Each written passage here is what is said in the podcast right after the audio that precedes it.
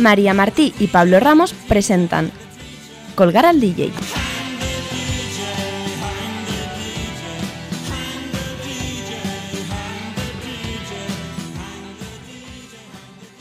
Hola, buenas queridos y apreciados oyentes de Colgar al DJ. Hemos vuelto, aquí estamos. Hola Pablo.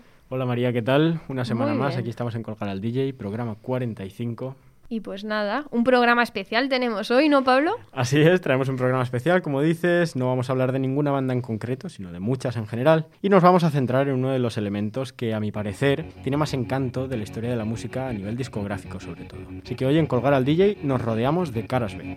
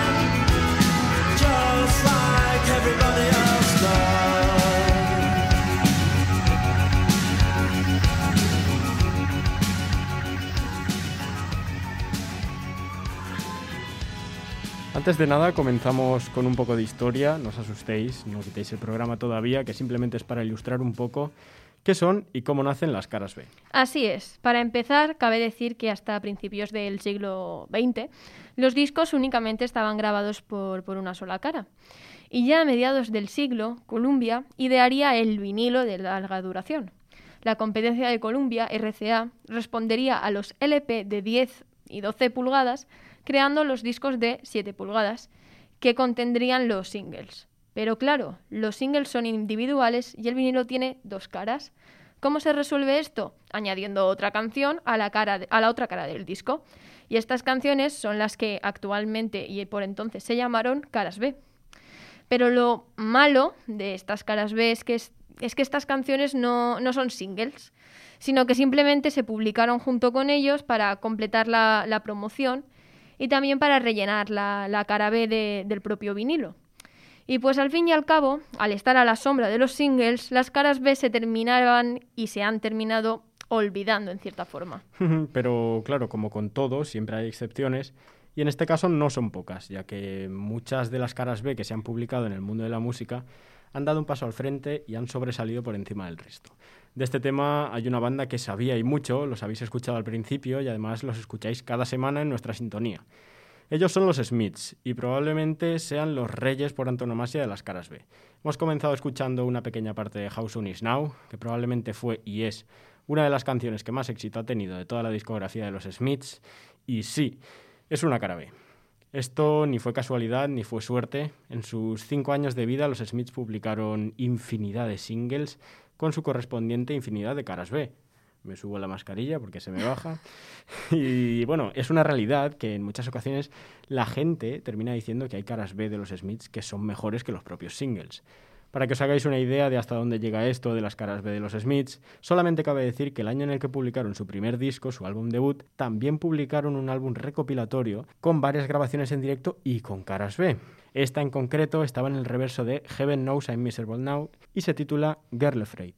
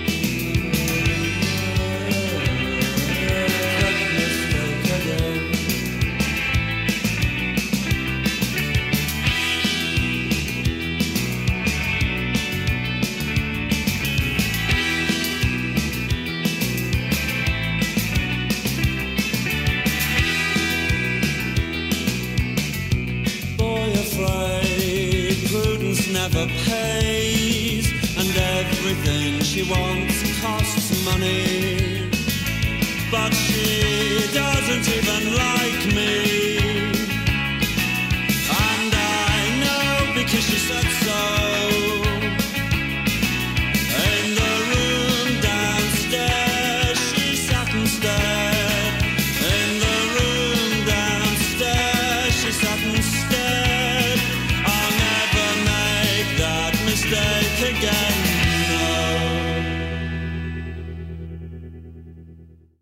Después de escuchar Girl Afraid, también debemos mencionar que tras la separación de los Smiths, Morrissey continuó con esta cultura, bendita cultura, de las caras B, que llegan a ser más relevantes que ciertos singles. Pero eso ya da para otro programa, al igual que hablar de los Smiths, que los estaba escuchando y me estaba emocionando un poco. bueno, pues eso, mm, no podemos mencionarlo todo aquí. Así que vamos a pasar con una banda muy consolidada actualmente, se lo han ganado, ya hemos hablado de ellos en Colgar al DJ, y además, y enlazando curiosamente, cabe decir que en 2019 telonearon a Morrissey. Estamos hablando de Interpol, que también tienen caras B que dan mucho que hablar, y sobre todo, y por supuesto, en el buen sentido.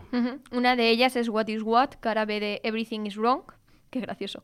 Fue uno de los adelantos del cuarto disco de estudio de Interpol titulado El Pintor. Una canción muy poco conocida por el hecho, como ya hemos comentado, de ser una cara B, pero con un potencial enorme que reside sobre todo en las guitarras a lo largo de toda la canción. Como no, siendo Interpol, Ya. guitarras. A ver, a modo de resumen, para que nos enteremos todos. Es una canción que lo, lo tiene todo, lo tenía todo para, para entrar en el propio disco. Pero al final fue una cara B y eso hizo que mucha gente no la haya ni siquiera escuchado a día de hoy. Así que vamos a escuchar ya What is What y nos aseguramos al menos que vosotros sí la hayáis escuchado.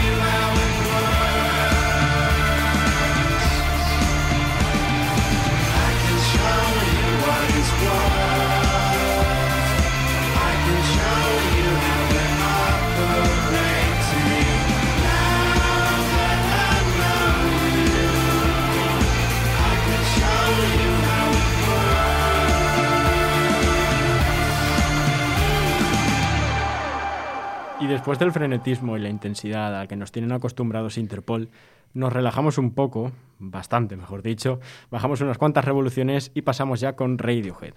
También otra fábrica de caras B y una gran mayoría buenísimas, mi humilde opinión. Puesto que la carrera de, de Radiohead perdón, ha experimentado una evolución brutal, también lo han hecho sus caras B y como no podía ser menos, Radiohead no podía faltar en este programa. Nos podríamos haber decantado por otras caras B, como True Love Waits, Talk Show Host o The Butcher, pero en este caso la que vamos a escuchar fue publicada en 2001 como sencillo de Nice Out del disco Amnesiac y se titula Fog.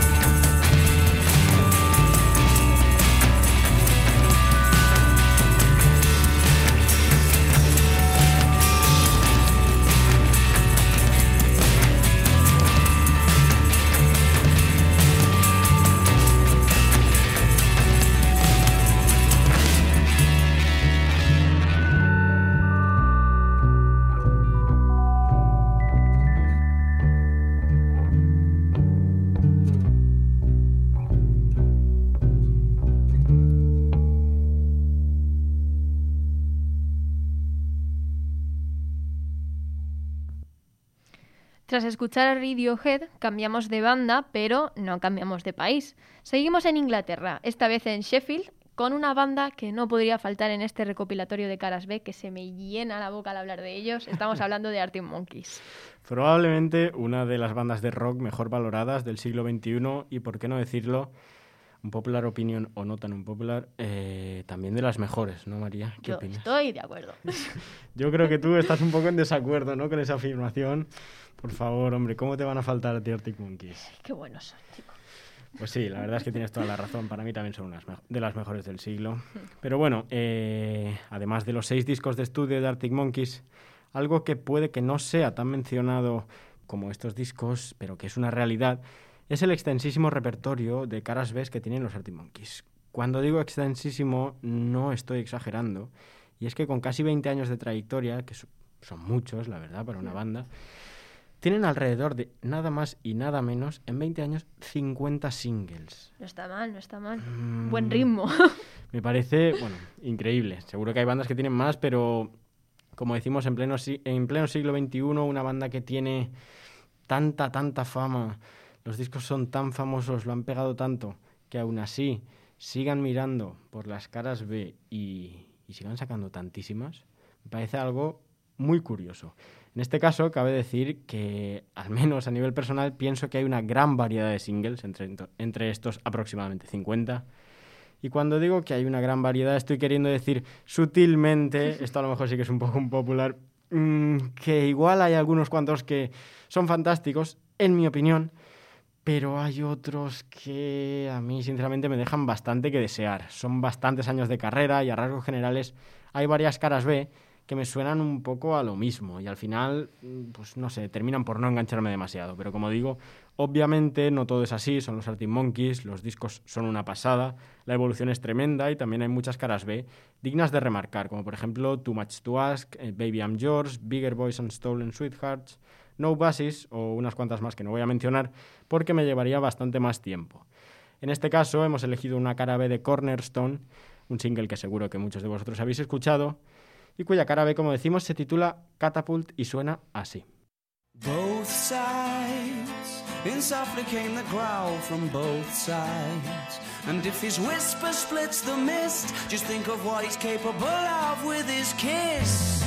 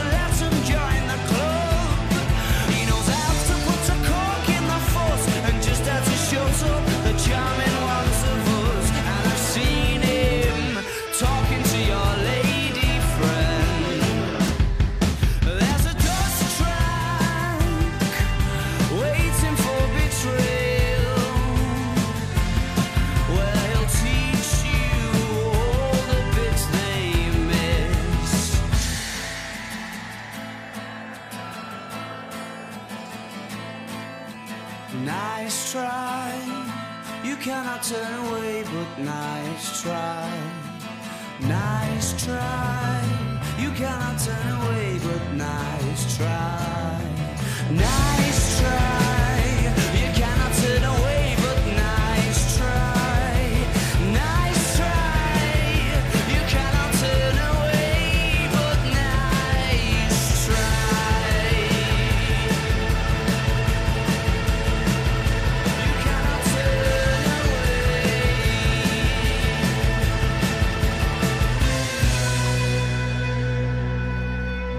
Y después de Arctic Monkeys pasamos al que probablemente sea uno de los grupos favoritos de los Arctic Monkeys, o al menos de Alex Turner, los Strokes.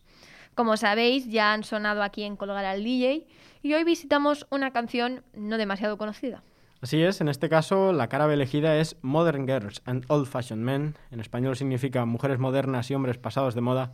Y como la canción habla tanto de hombres como mujeres, en esta cara B los Strokes cuentan con la colaboración de la cantante, compositora y pianista rusa Regina Spektor. Sencillamente, lo único que puedo decir es que para mí esta colaboración es un acierto total. Las dos voces pegan a la perfección y además la relación de Regina Spektor con los Strokes hace que esta canción sea todavía más especial. Así que sin más dilación escuchamos ya Modern Girls and Old Fashioned Men.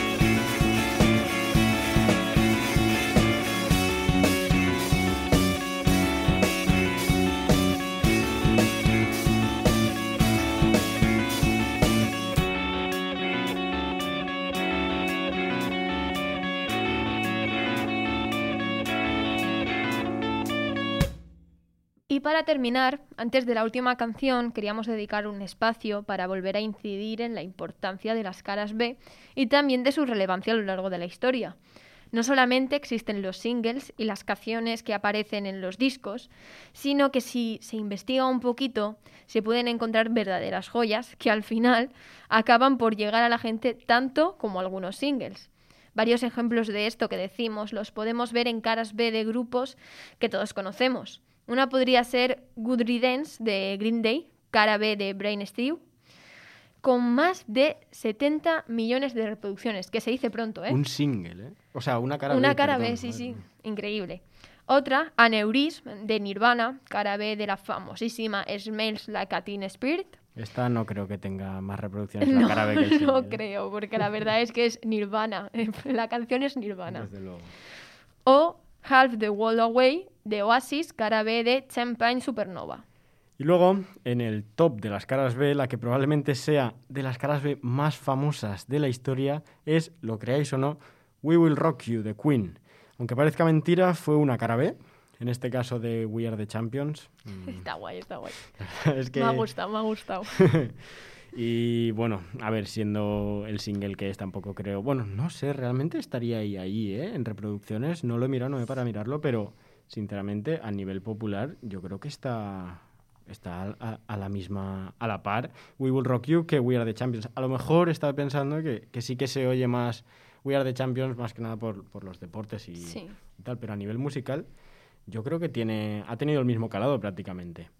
Pero bueno, eh, para terminar os dejamos con otra de las bandas más importantes de la historia y una de las caras B más icónicas que nos ha dejado esta banda. Esta en concreto no sé cuántas veces ha sido versionada, sinceramente, pero aproximadamente diría que infinitas. Eh, por ejemplo, uno de los grupos que, que los ha versionado han sido Oasis.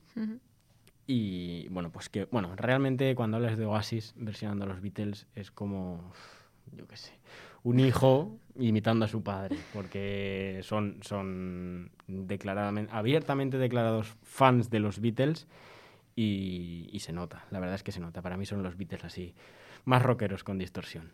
Estamos hablando, el- la cara B de la que estamos hablando es I Am the Walrus, compuesta por John Lennon y que fue cara B de Hello Goodbye, compuesta por Paul McCartney.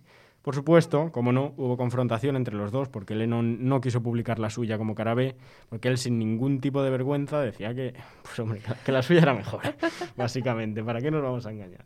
Nosotros nos limitamos a disfrutarla, así que nos despedimos con ella hasta la semana que viene. Dios La nos semana vemos. que viene a todos. I am the Walrus.